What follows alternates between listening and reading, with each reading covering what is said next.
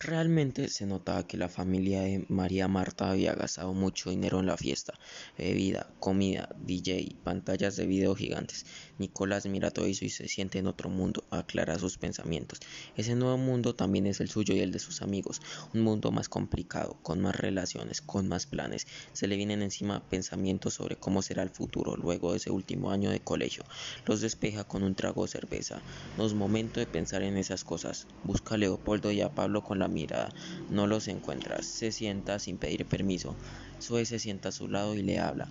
Ya sé que no quiere salir conmigo, le dice, y voy a dejar de insistir. Nicolás la mira, agradece con una bajada de cabeza. No está allí, está lejos, está lejos y se ve desde afuera. Ve que Zoe le habla y él la mira sin escucharla, y también ve cómo mira los restos de espuma en su vaso vacío. Pasados unos minutos finalmente la oye decir que quiere un beso, nada más con beso, y ve los ojos miel brillando lágrimas. Un beso es nada más con beso. ¿Por qué no darle un beso? Sigues lejos cuando se ve besando brevemente a Zoe. No siente nada, pues está lejos de sí mismo. Zoe dice que es una hermosa despedida y sonríe. Mientras se va, Nicolás la sigue con la vista hasta que en su mirada aparece Felicitas. Felicitas hace temblar su pulso. Deja de mirarla, entra en sí mismo y se va en busca de sus amigos. Nicolás piensa mientras camina que si algo tiene que pasar con esa sorpresa ojos verdes y voz algo ronca debe pasar esta noche. Tres horas más tarde surge la oportunidad. Surge cuando Nicolás ya tiene ganas de irse, pero es el único, parece. Pregunta a Zoe. Quiere quedarse un rato más. Leopoldo está hablando con un par de compañeros. Mariano en unos sillones conversa con su novia Salomé y otros amigos. Pablo fue al baño. Felicitas tiene cara aburrida o de cansada. No se nota muy bien la diferencia. Las luces le iluminaban el, el rostro de una manera extraña. Nicolás se queda observándola hasta que Zoe le llama la atención. ¿Por qué miras tanto a mi amiga? Responde la verdad. ребят. Mírale la cara, las luces, mira cómo se le ponen los ojos, la parte blanca de los ojos. Zoe mira, felicitas y sonríe. Es muy hermosa mi amiga. ¿Me venís a bailar? No tengo ganas. Vos te lo perdes.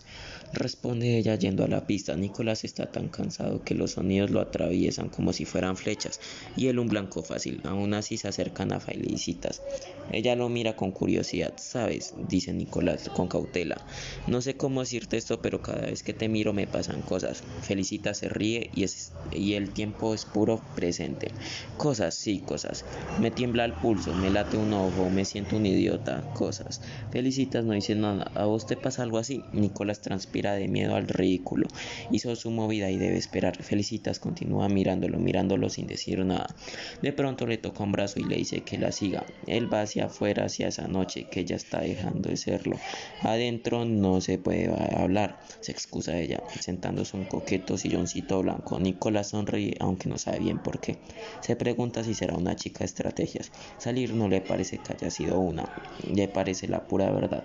Se sienta a su lado y gira una pequeña vela que ilumina el lugar. Felicitas mira la luz y la devuelve la, y devuelve la sonrisa. No me imaginé que podían pasarte cosas conmigo. No sé qué responderte.